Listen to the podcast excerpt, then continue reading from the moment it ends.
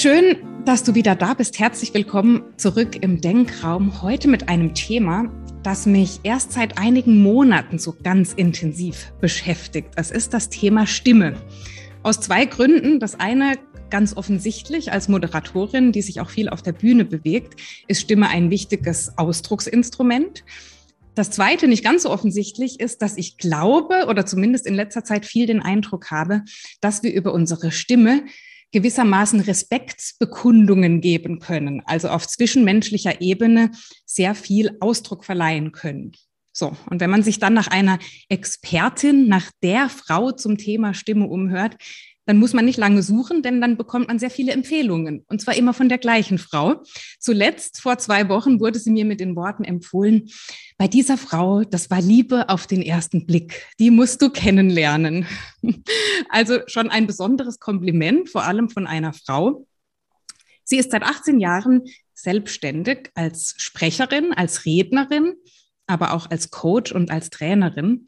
Und in diesem Sinne heiße ich herzlich willkommen die Frau, die von sich selbst sagt, sie ist Expertin für Sprechen mit Herz. Herzlich willkommen, liebe Dr. Monika Hein. Hallo, danke schön. Was für ein schöner roter Teppich. Sehr gerne. Monika, ich mag mit einer ähm, persönlichen Erfahrung einsteigen, die noch gar nicht so lange zurückliegt. Ich glaube, drei bis vier Wochen, da habe ich eine Veranstaltung moderiert und das ist in eine Zeit gefallen, in der ich ein bisschen erkältet war. Also es hat, mhm. war gerade so abgeklungen, die Erkältung und meine Nebenhöhlen, die waren aber noch total dicht und zu. Mhm. Und dann stand ich auf dieser Bühne und hatte eine völlig andere Stimme als bisher. Ich war zwar fit, ich war körperlich da und anwesend, aber meine Stimme war verändert. Und ich hatte an diesem Abend, auch wenn alles glatt lief und auch das Feedback aus dem Publikum kam, dass das gar nicht groß aufgefallen ist und dass das kein Problem in dem Sinne gewesen war, hatte ich das Gefühl, das, das bin nicht ich, das ist nicht Hannah. Und ich habe mich ganz unwohl gefühlt auf dieser Bühne und habe dann für mich festgestellt, Mensch, unsere Stimme, die hat so viel auch mit unserer Persönlichkeit zu tun. Hm. Das möchte ich gern mit dir besprechen. Inwiefern ist das so und inwiefern ähm, beschäftigen uns dann auch solche Veränderungen ganz arg? Ah, tolle Frage. Und das merken wir in genau solchen Momenten, wo die Stimme eben nicht mehr so stimmt, also wo wir den mhm. Eindruck haben, das klingt irgendwie ganz anders. Und deswegen ist Stimmentwicklung aus meiner Sicht auch manchmal schwierig, weil es so ein Teil von unserer Identität ist. Also wir nehmen das als Teil der Persönlichkeit oder slash Identität. So tief geht es, also dass wir uns wirklich damit regelrecht identifizieren. Und wenn wir die Stimme dann verändern, lockern, voll machen oder was, das Gegenteil von deiner Erkältung natürlich, mhm. ähm, dann ähm, ist passiert ganz oft, dass so ein Gefühl da ist, wie du es auch beschrieben hast, oh, das bin gar nicht ich wobei, wie klinge ich denn jetzt und so, was macht das? Und deswegen muss man auch sehr behutsam sein mit der Stimmentwicklung, dass man ganz langsam locker sich rantastet und dann entsprechend auch Übungen macht, die, die, die, die du wiederholst, immer wieder machst. Und ähm, jetzt natürlich, wie gesagt, das ist das gegenteilige Beispiel. Das eine ist Stimmentwicklung, das andere ist eine Erkältung. Und insofern äh, bei einer Erkältung merken wir und wissen wir, das ist vorübergehend. Bei einer Entwicklung hm, wollen wir vielleicht im besten Falle, dass es äh, langfristig und nachhaltig ist, mhm. dass es etwas wiedergibt und stärkt von uns so. Und deswegen, ja, eine super spannende Frage. Und die Stimme ist ja nicht etwas, was immer gleich äh, klingen kann. Mhm. Also wenn ich auf einer Bühne stehe, klinge ich einen Ticken anders, als wenn ich mit meiner Tochter telefoniere, so als klassisches Beispiel. Mhm. Insofern ist es ja nicht die Stimme, die immer gleich ist, sondern natürlich leben wir unsere Persönlichkeit auch sehr unterschiedlich aus. Mhm. Und sie beeinflusst dann, wenn ich das äh, weiter denke, ja auch unser Selbstbewusstsein irgendwo. Also wenn dann Menschen sind, die vielleicht häufig auch auf ihre Stimme angesprochen werden, vielleicht so eine piepsige oder eine besonders hohe, eine besonders außergewöhnliche, vielleicht für andere unangenehme Stimme haben, kann das ja, in meinem Fall war das jetzt ein Auftritt, das ist in Ordnung, aber wenn man grundlegend äh, immer mit dieser Stimme unterwegs ist, kann einen das ja auch arg beschäftigen dann. Auf jeden Fall. Und je nachdem, ne, wenn ich das dann selber auch noch höre und bewerte, dann kann das gerne mal auch so ein Teufelskreislauf werden. Ne? Dann hört sich jemand zu, vielleicht gerade wenn wir mal bei Frauenstimmen bleiben, von wegen piepsig oder unsicher, dann ähm, höre ich das ja selber, wie klinge ich gerade?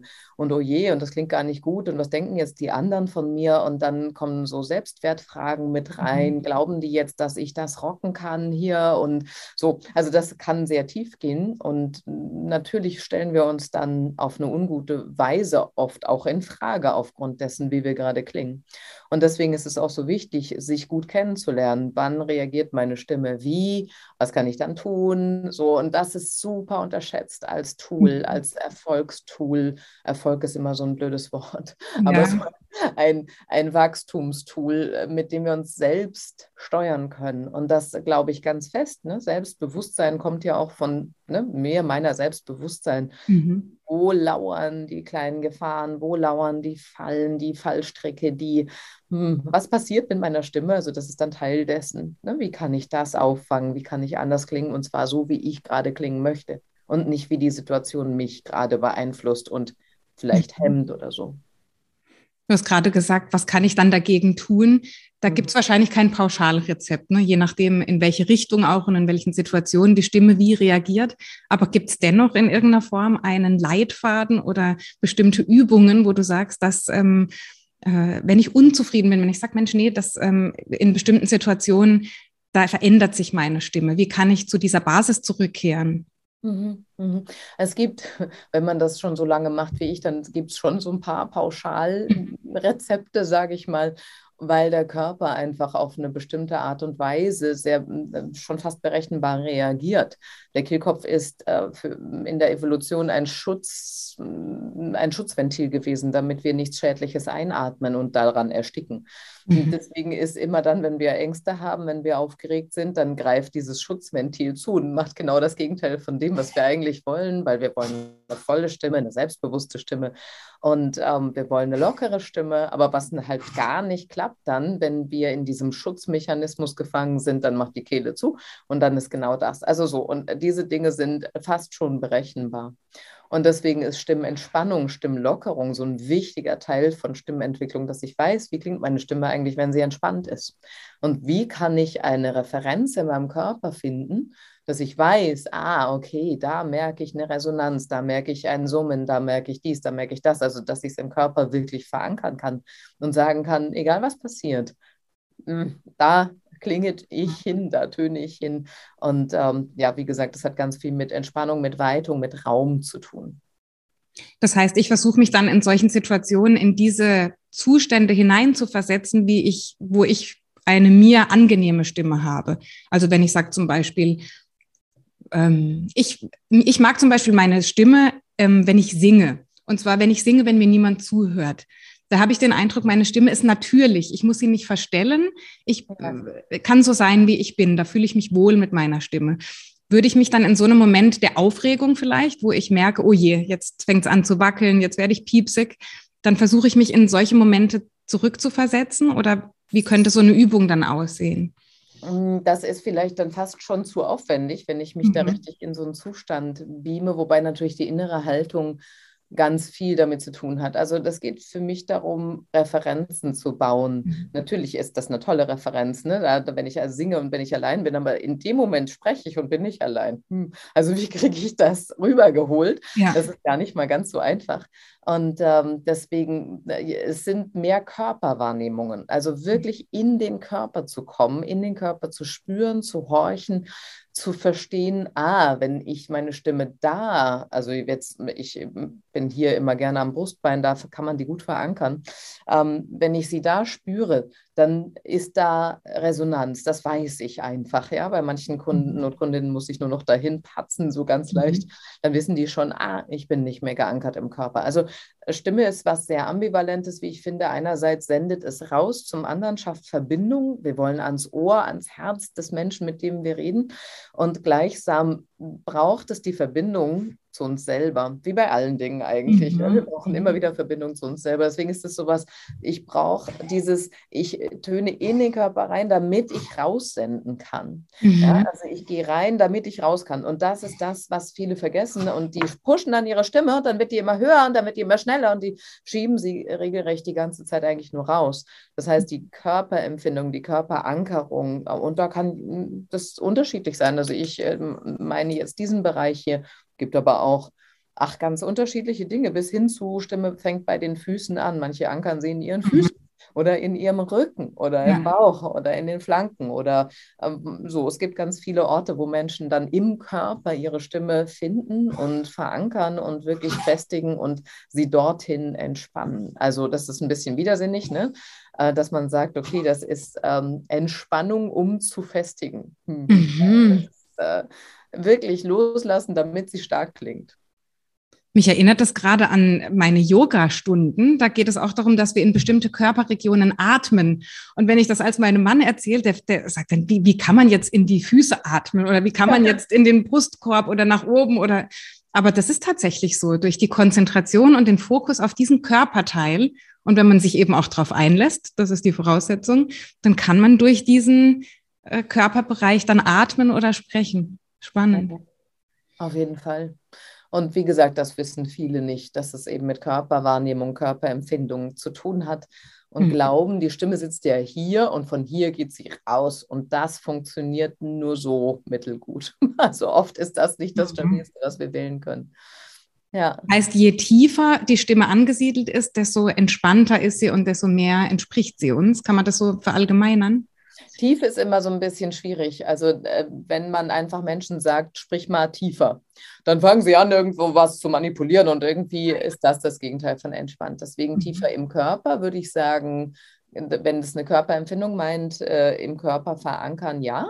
Mhm. Ähm, es ist auch, wenn die Stimme sich entspannt, klingt sie tiefer, dann klingt sie gesetzter, dann haben wir einen stärkeren Grundton. Das fühlt sich häufig tiefer an. Aber es mhm. reicht überhaupt nicht, Leuten zu sagen, sprich doch mal tiefer. Das kann mal ein Griff sein, mhm. aber es ist nicht der, des Rätsels Lösung bei der Stimme zu sagen, ich mache das einfach tiefer und dann ist schon gut. Ähm, dann wäre das Ganze sehr einfach und ich hätte keinen Job mehr, aber, mhm. aber es funktioniert halt leider so nicht. Ja. Also tief im Körper, wenn du das meinst, ja, mhm.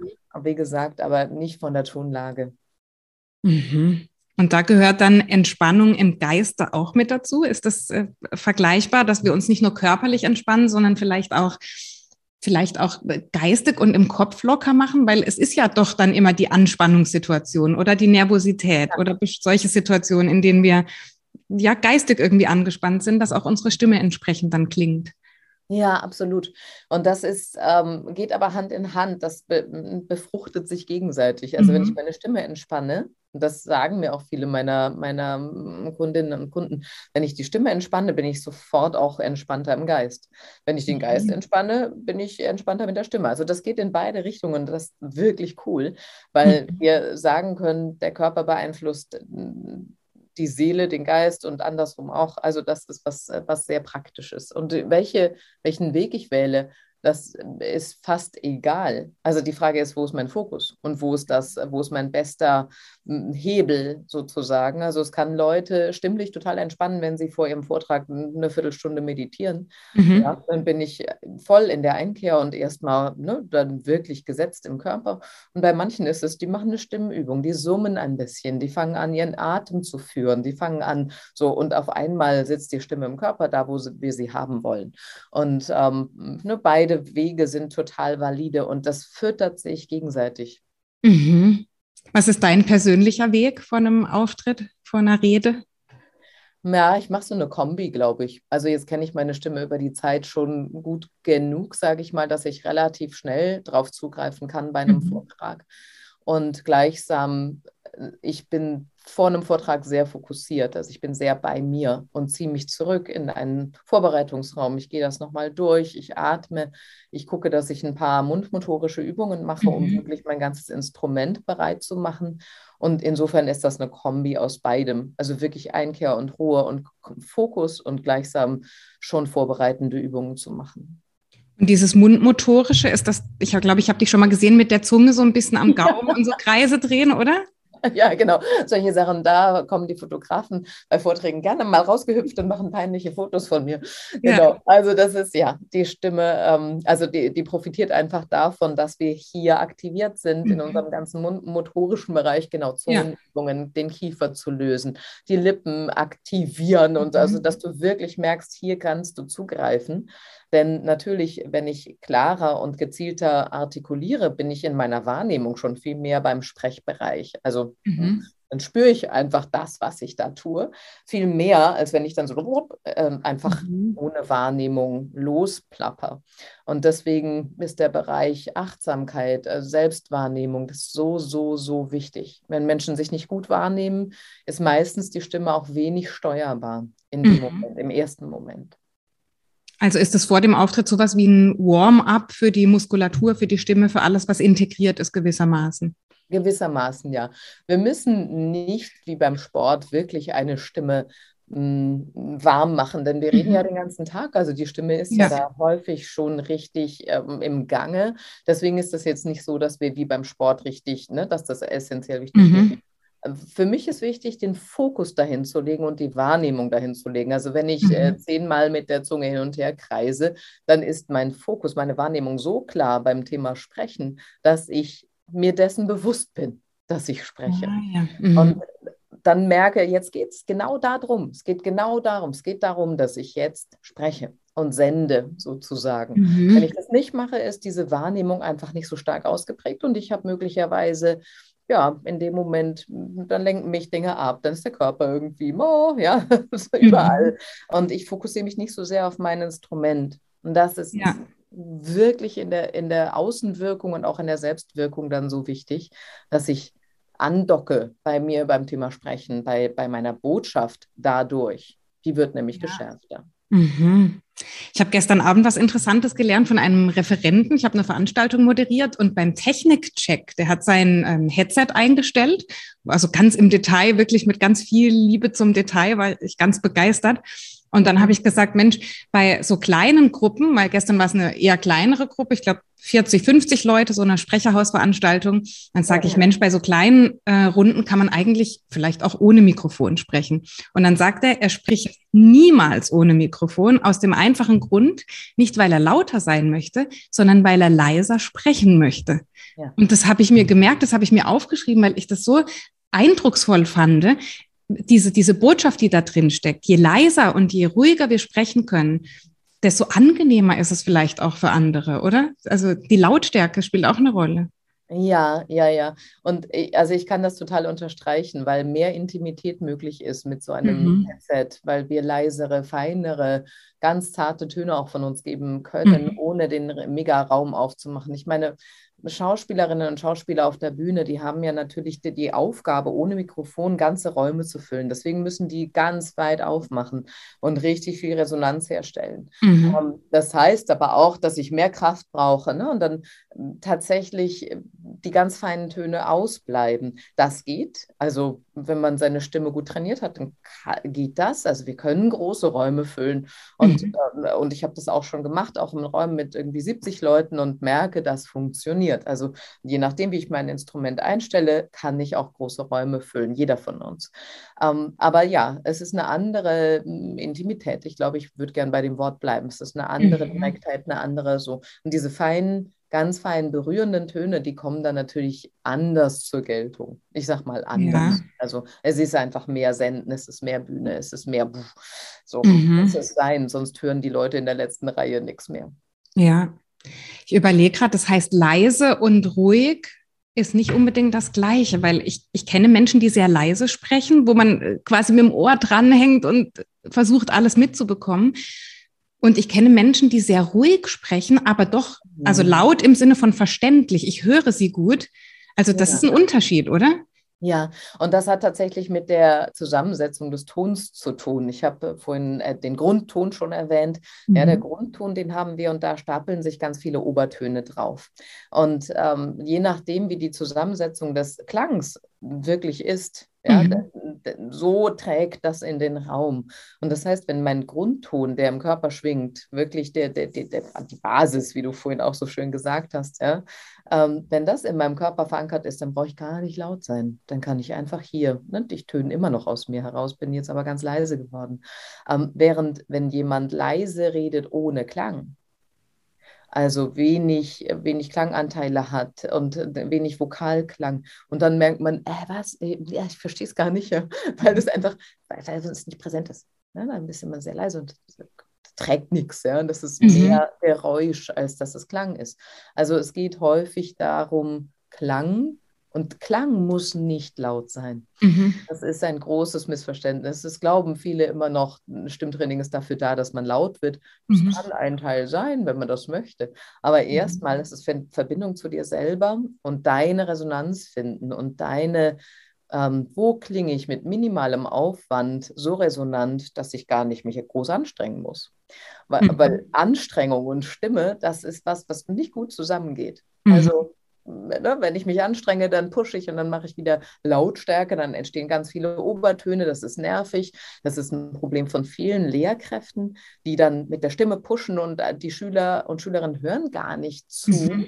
weil das so nervig ist. Also weil der, weil der Klang eigentlich mehr sägt im Ohr, als dass ja. es angenehm wäre. Und das ist so ein falsches Konzept von Stimme häufig. Mhm. Das, denken, das muss jetzt aber hier, ne? Ja.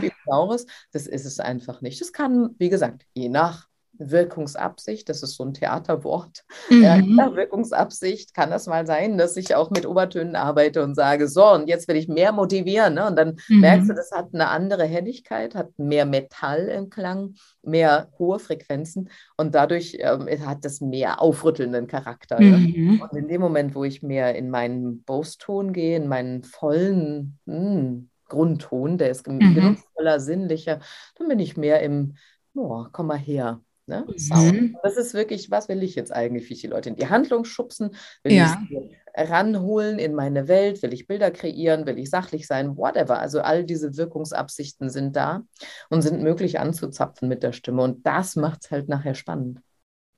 Und gleichzeitig kann man ja dann auch bestimmt sprechen und bestimmt sein, indem man leise spricht. Also ich habe die Diskussion, deswegen frage ich häufiger mit meinem Mann, wenn es um die Kinder geht. Mein Mann ist äh, als Grieche sehr temperamentvoll und da wird auch häufig mal laut gesprochen.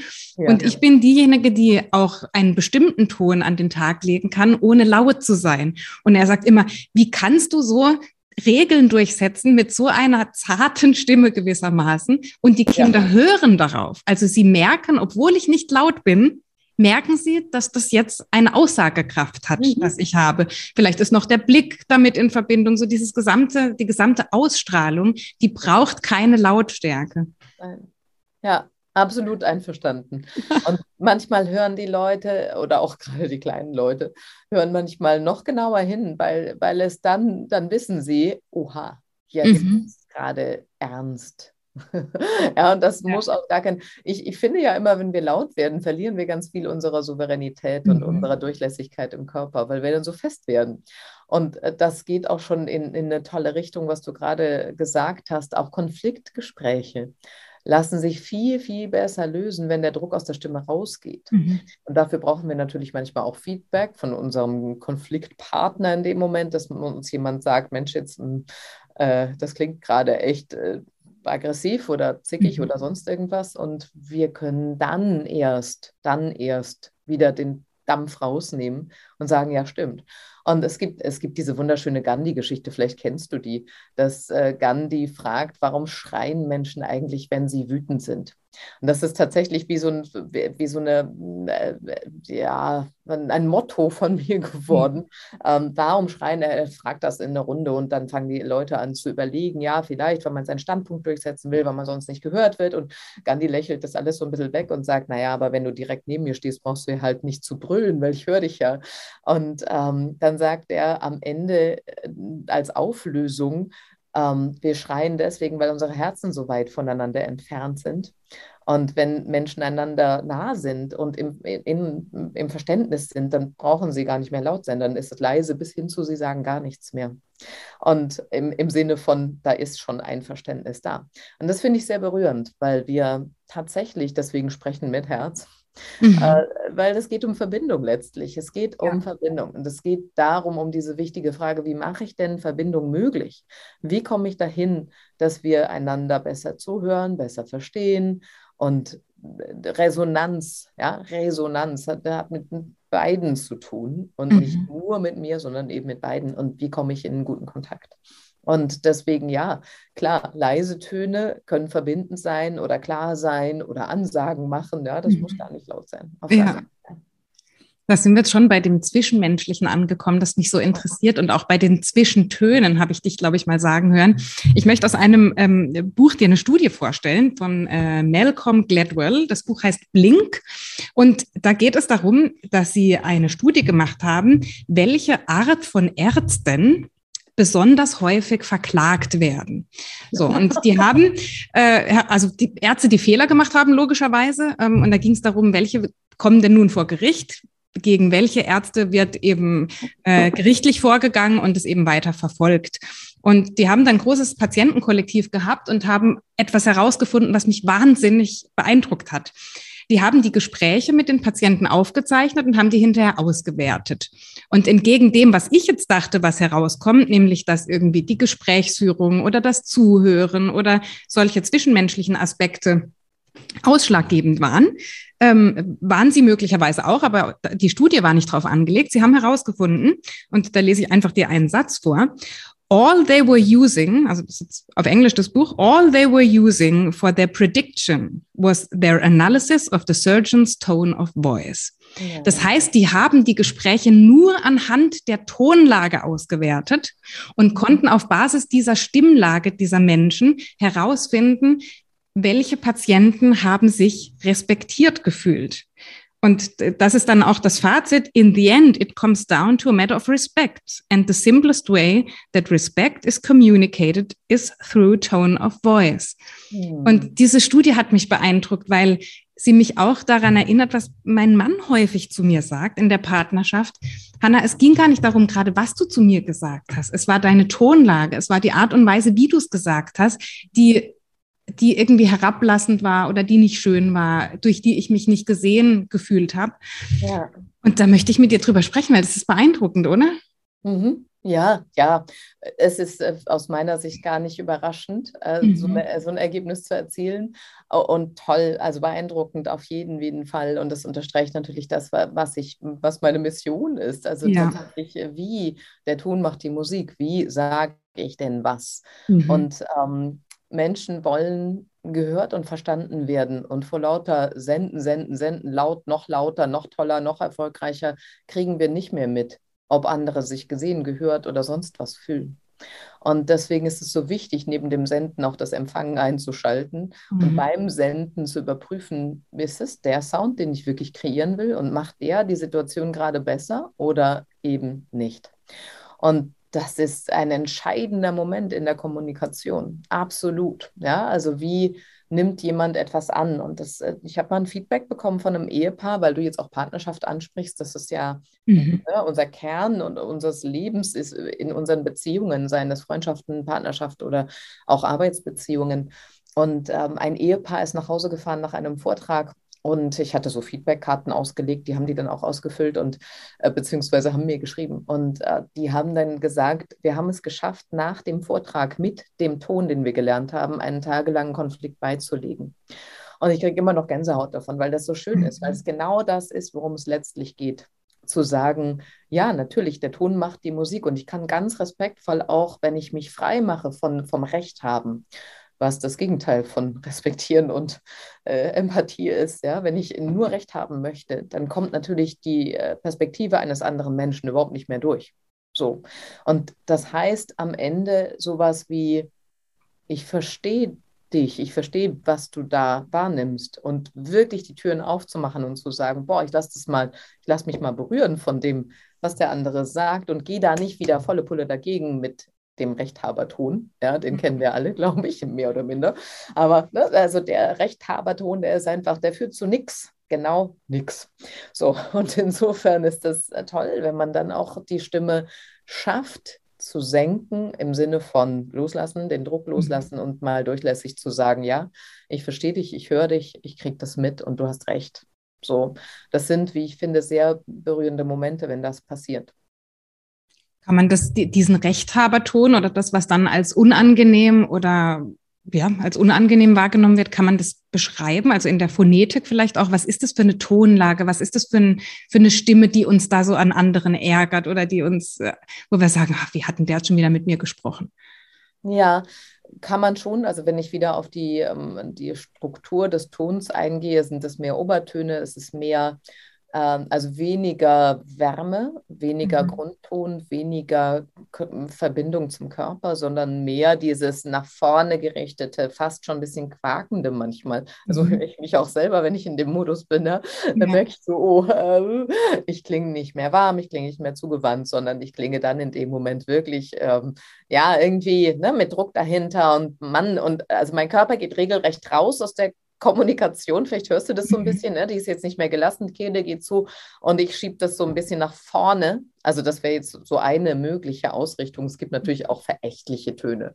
Ja, da ist dann irgendwie nur noch der Grundton und da ist gar kein Oberton. Ne? Dann ist man so, ja, pff, hast du wieder bla bla bla. ja, also es gibt verschiedene Ausprägungen äh, von Tönen, die uns triggern.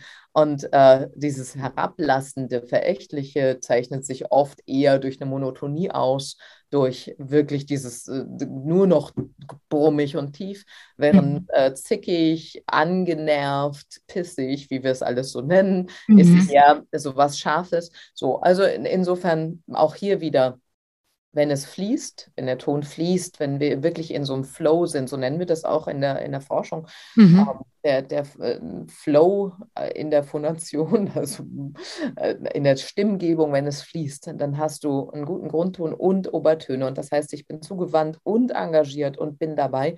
Und das ist ein Ton, der tatsächlich dann wieder möglich macht, dass wir uns respektvoll behandelt fühlen oder eben verstanden fühlen, regelrecht.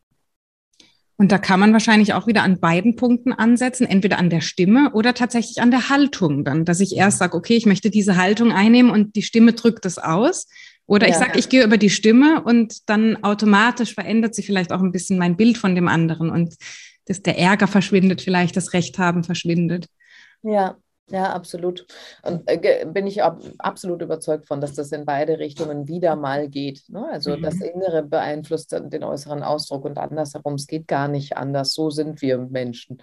Mhm. Ja? Und alles, wo wir versuchen, das anders zu machen, im, also nicht im Sinne von, ähm, ich verändere auch meine Haltung einem Menschen gegenüber, aber wo wir uns mhm. zwingen und meinen, irgendwie laut sein zu müssen, wo wir es eigentlich in dem Moment gar nicht sind oder wo wir, ja, also dann wird es irgendwie kryptisch ähm, und mhm. das Innere hm, soll irgendwann auch dabei sein. Also ja, das ist jetzt ein größeres Thema, aber mhm. also wie, wie beeinflusst das eine das andere? So ad hoc und ja. dann aber auch will ich langfristig vorgeben, was zu sein, was ich vielleicht gar nicht bin. Also tougher oder mutiger oder was weiß ich was, was ich so mhm. kann das dann langfristig ähm, wirklich nachhaltig was machen. Und ich glaube, da sind Grenzen da. Da muss ich in meine Persönlichkeitsentwicklung auch mit einsteigen, mhm, mhm. damit das wieder zusammengeht. Aber in, in Momenten des Konflikts oder der Kommunikation mit Menschen auf jeden Fall. Das heißt, da nehme ich so für mich mit, um jemandem Respekt entgegenzubringen, könnte das auch heißen, in solchen Konfliktsituationen erstmal ein bisschen zur Ruhe zu kommen und mir Mühe zu geben, dass ich mich selbst beruhige, stimmlich, aber auch in der Haltung und vielleicht einfach ein paar Mal tief ein- und ausatme und warte, bis so ein bisschen diese großen Emotionen abgekühlt sind, um dann in ein Gespräch zu gehen. Ja, ja, ja, mit den großen Emotionen im Gepäck werden Gespräche mhm. häufig nicht so gut. Ja. Also kennen wir vielleicht alle in dem Moment, wo wir aufgebracht sind. Äh, Paul Ekman nennt das ja den, mhm. die Refraktärphase, wo die Emotion noch so, so doll da ist, dass wir mhm. die im mhm. Tunnel sind und gar nicht zu erreichen sind, auch nicht durch äh, Argumente. Und dann, ja, lohnt es sich absolut, bevor wir Dinge sagen, die nicht hilfreich sind und die nicht zurückzuholen sind, dann ist es sinnvoll, runterzufahren, erstmal zu atmen, sich ein bisschen Raum zu verschaffen. Das ist so, ja, mm, eine Persönlichkeitsfrage natürlich. Mhm. Muss ich das jetzt äh, so? Und da sind wir beim Thema Authentizität. Ja, manche denken, ah, so bin ich halt und ich muss das jetzt ausagieren und bla. Mhm. Nee, glaube ich, müssen wir nicht zwingend. Also mal zwischendurch zu atmen, so schwer es fällt, oder eine Pause sich zu schaffen äh, zwischen kritischen Gesprächen, das ist schon echt hilfreich. Und das wissen wir alle, man sieht das schon eine Stunde später komplett anders. Ja. Weil dieser blöde Tunnel weg ist und man denkt so, oh, warum habe ich mich so aufgeregt? Ja. ja. So, und da sind wir so auch unbewusst strukturiert und programmiert, dass es mhm. häufig ganz, ähm, ja, ganz verzerrt wird, was eigentlich Sache ist. Mhm. Zu dem Zwischenmenschlichen gehört auch die Empathie. Da hast du ein Buch drüber geschrieben. Wie hängt das mit unserer Stimme zusammen? Ich kam irgendwann mal, vielleicht äh, liegt die Frage auch so ein bisschen im Raum, ja. warum die Stimmtrainerin ja. der Empathie. Und das war, die Frage kriege ich oft gestellt und die habe ich mir natürlich auch selber gestellt. Ja. Ähm, tatsächlich gab es mal ähm, eine Situation mit einem Coachie, wo es darum ging, den richtigen Ton zu treffen im Meeting als Führungskraft. Mhm. Und das war so verlangt auch von dessen Führungskraft wiederum. Von oben kam so die Anforderung, der muss mal lernen, ähm, auf den Punkt zu kommen und auch seine Mitarbeiter mal reden zu lassen und so weiter und so fort. Ähm, und dann wurde mir schlagartig bewusst, ohne Einfühlung nutzt mir die beste Stimme nichts. So, mhm. das heißt halt wirklich zu gucken, wenn ich meine Stimme schule, also sprich, sie stärke, sie entlaste, sie, hm, hm, hm, dann muss ich ja immer noch mir die Mühe machen. Und es ist wirklich eine Mühe. Ja, ich muss mir immer noch die Mühe machen, mich einzulassen, mich einzufühlen und dann demzufolge den richtigen Ton zu treffen. Mhm. Es geht nicht um den richtigen Ton aus dem Katalog. Ja, ja. Also so, man kann jetzt sagen, okay, Bühne erfordert das oder Gespräch erfordert das, aber letztlich muss ich ja selber auch wählen können und meine Wirkungsabsicht selber gestalten und, und wirklich lossenden können. Mhm. Das ist das eigentlich Herausfordernde. Lasse ich mich wirklich ein auf die Situation? Was braucht der andere? Was brauche ich gerade? Was braucht die Situation? Was braucht das Unternehmen? Was braucht. Hm, hm, hm, das heißt, ich muss loslassen von diesem Rechthabertum. Also mhm. Rechthabertum ist tatsächlich ähm, so schwer es uns allen manchmal fällt, nicht recht haben zu wollen. Mhm da kann ich mich äh, klar einschließen. Mhm. Aber ähm, äh, wo ist es wichtig, das zu verlassen und eine andere Perspektive möglich zu machen? Und dann ändert sich der Stimmton mit. Und dann kann ich auf das Gelernte zurückgreifen. Mhm. Weil eine ausgebildete Stimme nur zum Selbstzweck, wofür? Also dann bin ich einfach ja. hier laut und da so. Also so, ich brauche die Einfühlung und äh, das war so eine tiefe Sehnsucht in mir zu sagen, Mensch, ähm, puh, das verlernen wir gerade mhm. in unserer Gesellschaft. Wir brauchen mehr Empathie, wir brauchen mehr Einfühlung. Social Media, das alles wird so schnell und so ja. achtlos und so schnell äh, rausgehauen und ähm, wir vermissen das doch sehr, dass wir uns gehört fühlen, verstanden fühlen und so kam das dann mhm. Thema Stimme zusammen. Das heißt, Empathie als Voraussetzung, als Basis dafür, unsere Stimme individuell einsetzen zu können. Mhm, genau, mhm. ja. Und angemessen einsetzen mhm. zu können, so dass es die ja, ein bisschen kitschig ausgedrückt, damit es die Welt ein bisschen schöner macht. Ja. Und nicht nur lauter. Was bedeutet Empathie dann für dich? Was hat das für Bestandteile? Was macht einen empathischen Menschen aus? Auf viele Ebenen. Also als ich mich da rein reinbeamte in das Thema, war es wirklich auf einmal erschreckend für hm, das Schreiben des Buchs. So mhm. viele Richtungen hat das bitte und wie, wie tief kann man da einsteigen? Also man mhm. kann das philosophisch betrachten, psychologisch betrachten, pädagogisch betrachten, kommunikativ betrachten. Mhm. Es gibt so viele Ebenen von Empathie. Also ich glaube, das erste ist mal äh, die Bereitschaft zu glauben, dass es auch noch anders sein kann, als ich das denke. Mhm. Also wie geht die empathische Variante einer Situation auch noch? Wie könnte es auch noch sein? Weil wir sind sehr schnell bereit zu glauben, dass das Negative, was wir gerade annehmen, dass das die Wahrheit ist. Und mhm. halt zu wissen, die Wahrheit ist sehr subjektiv und äh, mhm. möglicherweise ist es auch noch anders. Diese Bereitschaft ist so erstmal eine Grundhaltung. Und dann gibt es eine Definition, eine ganz pragmatische Definition, die Gefühle anderer, in Klammern, für mich ist ganz wichtig auch die eigenen, mhm erkennen, verstehen und angemessen handeln. Das heißt, es sind drei Schritte, die ihm nötig sind, um tatsächlich empathisch zu leben, nicht nur zu sein, sondern auch zu leben. Das heißt, ich erkenne, im besten aller Fälle erkenne ich erstmal, okay, äh, ich spreche mit Hannah, Hannah hat den und den Stimmton oder die und die Physis oder was auch immer, die mhm. ist traurig, sehr wahrscheinlich, oder bedrückt. Okay, das erkenne ich dann. Da, das mhm. kriegen wir noch so hin es zu verstehen, also kognitiv zu verstehen, da ist was, ähm, und ich bin bereit, das auch zu akzeptieren, das ist jetzt so, ähm, das ist schon für viele schwierig. Also ne, wir, wir, urteilen schnell, ah, soll sich mhm. das anstellen, ist jetzt auch nur äh, was auch immer. Ja? Also wir sind da schnell in der Verurteilung und machen uns nicht die Mühe, das zu, wirklich zu verstehen.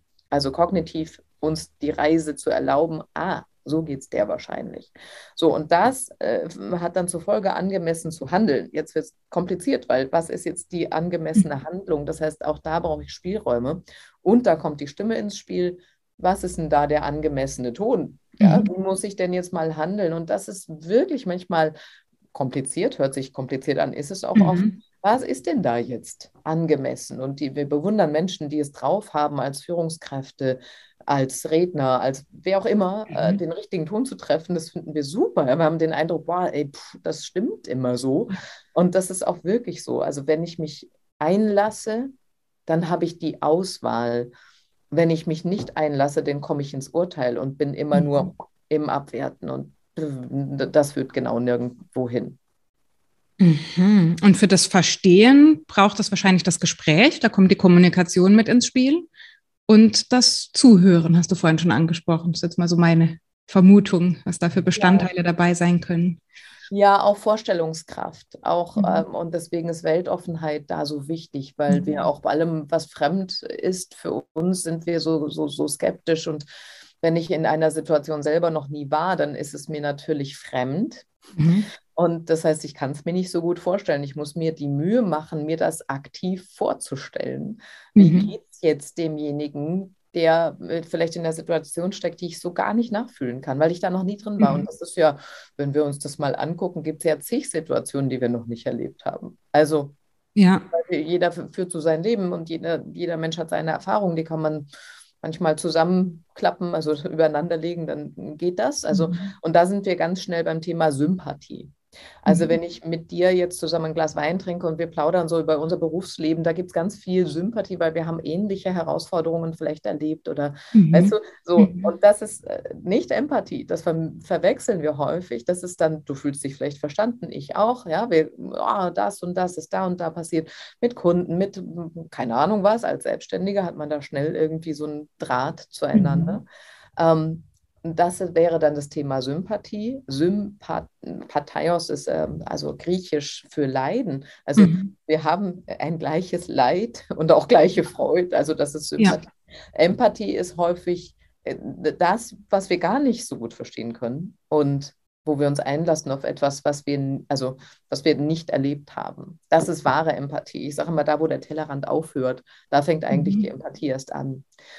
Und äh, das verwechseln auch viele, was, was, es ist ja auch nicht einfach, muss man auch sagen. Mhm. Das kennen wir auch alle. Je fremder etwas ist, desto schneller sind wir bereit, das zu verurteilen. Sch schwierig an der Stelle. So, und deswegen ähm, Vorstellungskraft, Vorstellungskraft und Offenheit ist extrem wichtig für Empathie. Also auch so die Bereitschaft eines Perspektivenwechsels im Grunde. Also zu versuchen, wirklich die andere Seite einzunehmen und aus dieser Seite, auch wenn wir sie nicht kennen und vielleicht zu Beginn gar nicht verstehen, trotzdem mal dorthin zu schauen und versuchen, diese Brille einzunehmen.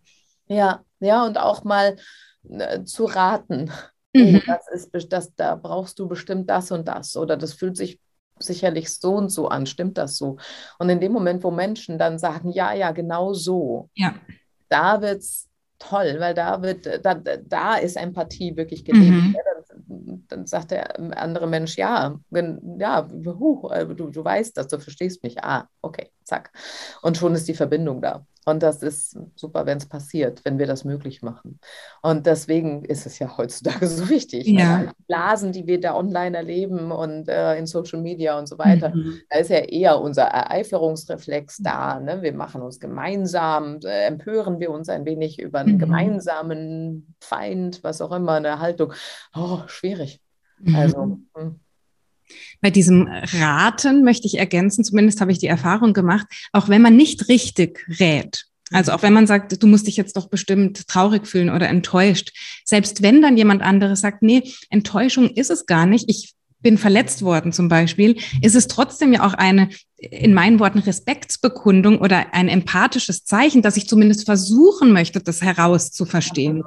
Ne, also das, äh, ich glaube, da darf man auch einfach mal raten und überlegen, wie du sagst, was vielleicht, wie würde ich mich da fühlen und das einfach mal als Hypothese hinstellen, um das ja. dann zu diskutieren, weil das ist auch ein Zeichen für Interesse ja am anderen, mhm. dass ich das überhaupt rausfinden möchte. Absolut. Ja, genau, Interesse und ja, mir die Mühe mache, die Perspektive zu verändern. Und klar, also man kann da voll auch daneben liegen. Und das ist ja ein toller Prozess, weil der andere sich auch mit dem, was ich da vermute, auseinandersetzen kann und sagen, wie du jetzt gerade gesagt hast, ja, so ist es ja nicht. Und das ist ja auch ein toller Prozess der Klarwerdung. Und nur dann auch wenn der andere das äußert, dann kann ich das ja überhaupt erst verstehen. Ich finde es auch nochmal ein Riesenunterschied zwischen Empathie und Telepathie. Mhm. Wir erwarten, dass man als empathischer Mensch das doch alles verstehen muss. Äh, nie. Wenn der andere mir keine Informationen gibt, hm, woher soll ich das wissen? Ja. Und ich kann keine Gedanken lesen, auch als empathischer Mensch. Und übrigens heißt Empathie auch nicht mit allem einverstanden sein. Das mhm. heißt es auch nicht. Ja? Das mhm. heißt erstmal die Bereitschaft zu haben, zu sagen, okay, ich mache mir die Mühe und mache mich auf, das zu verstehen und, und das da sein zu lassen. Und es kann immer noch sein, dass ich dann sage, ah, nee, und das ist nicht meins, das ist nicht meine Haltung. Hm, mhm. Kann auch sein, aber das ist trotzdem empathisch. Das wissen auch, äh, glaube ich, oder das machen wir uns nicht oft genug klar. Mhm. Also ich höre daraus, liebe Monika, dass alles irgendwo auch bei der Haltung beginnt, bei der persönlichen Haltung, bei unserem Menschenbild vielleicht auch, bei dem, was wir über andere und über die Welt glauben, dass das ganz viel Auswirkungen hat auf unseres, auf unser Zwischenmenschliches, auf die Stimme, auf all das, was wir so ausstrahlen. Ich möchte zum Abschluss nochmal ganz konkret auf das Thema Stimme und auf die Stimmentwicklung zurückkommen mit einem persönlichen Beispiel. Ähm, bei Instagram gibt es eine Funktion, eine Erinnerungsfunktion. Da kann man äh, sich Dinge ansehen, die man vor vielen Jahren mal getan hat. Ne? Beiträge, die man gepostet hat, Videos, die man gemacht hat. Und ich schaue da hin und wieder rein, weil ich auf dieser Plattform schon lange unterwegs bin, schon, ich glaube, fünf oder sechs Jahre. Und da werden mir eben Videos angezeigt von vor fünf Jahren in dem Fall. Und die gucke ich immer wieder mit jetzt muss ich das richtige Wort finden, mit Überraschung an und bin schockiert, also ich persönlich für mich schockiert, wie aufgedreht und wie kün also künstlich und wie hoch und wie unsicher diese Stimme war. Und das, da wird mir in solchen Momenten immer wieder bewusst, Mensch, auch da gibt es eine Entwicklung.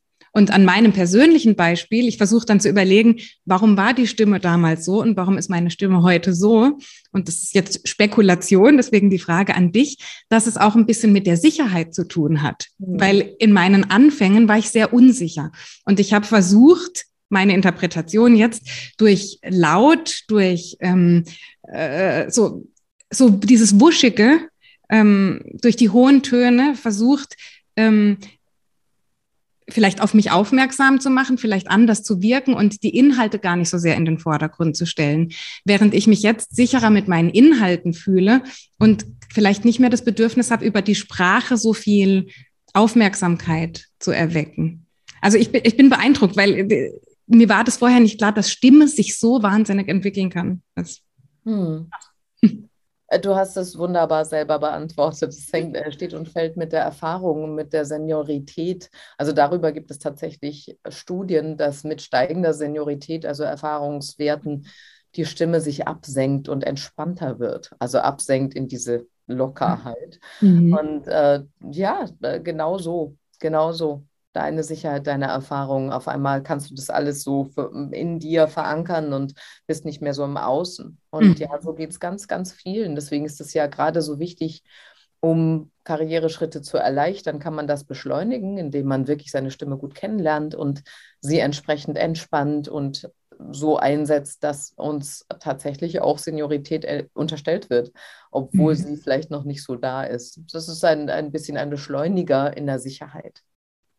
Spannend, sehr spannend, liebe Monika. Vielen Dank für dieses wunderbare Gespräch und all das, was die Zuhörerinnen, die Zuhörer und auch ich von dir lernen durfte. Im September sehen wir uns live, da freue ich mich sehr drauf, in Stuttgart bei den Bankanstößen. Am 21.09. ist das. Ähm, wer mag, darf gerne dazukommen. Da gibt es Karten und kann ähm, die Monika live sehen. Ich werde den Abend moderieren. Dankeschön, Monika. Das war ein ganz wunderbares Gespräch und ich habe mich sehr gefreut, dich äh, persönlich zumindest äh, jetzt digital nach so vielen Empfehlungen mal kennenzulernen. Ja, danke dir für die schönen Fragen. Gerne und dann bis bald.